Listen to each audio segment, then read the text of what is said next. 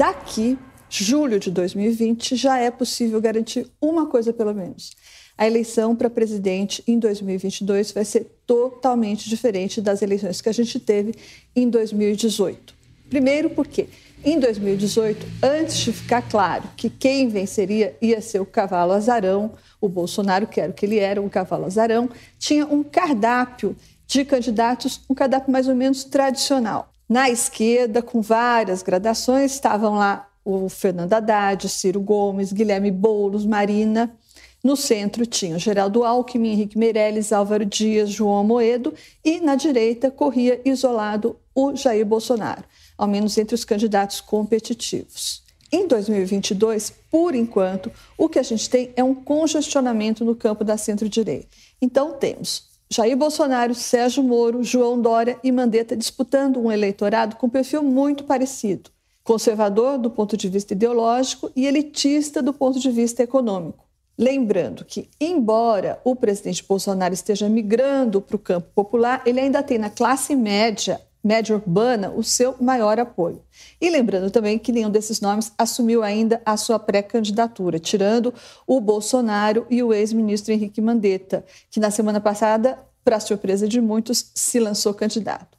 Hoje, o ex-ministro Sérgio Moro, com todas as dificuldades que ele enfrenta, perda de visibilidade nas redes, ataques da esquerda, da direita e o fato de não ter encontrado a sua turma ainda, ele ainda é o que está melhor posicionado como o anti-Bolsonaro. O ex-ministro Mandetta larga com a vantagem de ter se transformado de um político obscuro, desconhecido, num nome nacionalmente conhecido, o que é a coisa mais difícil para se conseguir quando alguém quer se candidatar a presidente da República. Mas ele ainda tem muito o que se posicionar. Ele não sabe ainda como se posicionar, por exemplo, em relação ao governo Bolsonaro, pelo menos não está sendo enfático por enquanto. O governador João Dória também cresceu com a pandemia ele teve uma exposição diária e se tornou nacionalmente conhecido também, o que, de novo, é muito difícil de conseguir para alguém que quer se lançar candidato à presidência da República, se tornar nacionalmente conhecido. No caso dele, dado que ele não é um contraponto ideológico ao presidente Bolsonaro, a performance vai depender fundamentalmente da situação da economia. Se ela for mal, João Dória cresce. Se ela for bem, ele sai pior.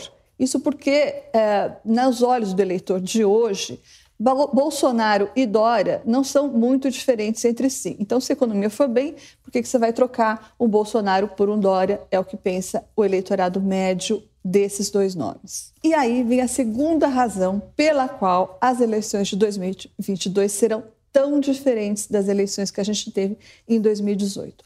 A economia vai ser o assunto principal.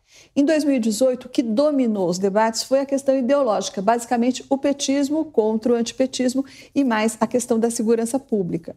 Só que o Brasil, pós-pandemia, vai ser um outro Brasil. Né? O país vai estar diante de uma depressão, de um enorme desemprego e de uma discussão sobre a continuidade da renda mínima, ou seja, uma discussão sobre a participação do Estado na economia são assuntos que vão se impor e vão obrigar todo mundo a se posicionar, incluindo, claro, o governo Bolsonaro, que começa a dar uma piscadela para o populismo fiscal. Então, tudo que não for economia vai ficar em segundo plano.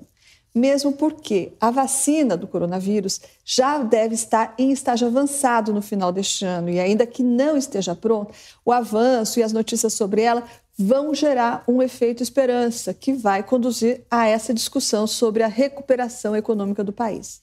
A campanha para 2022, portanto, vai começar cedo, mais especificamente no dia seguinte ao término das eleições municipais.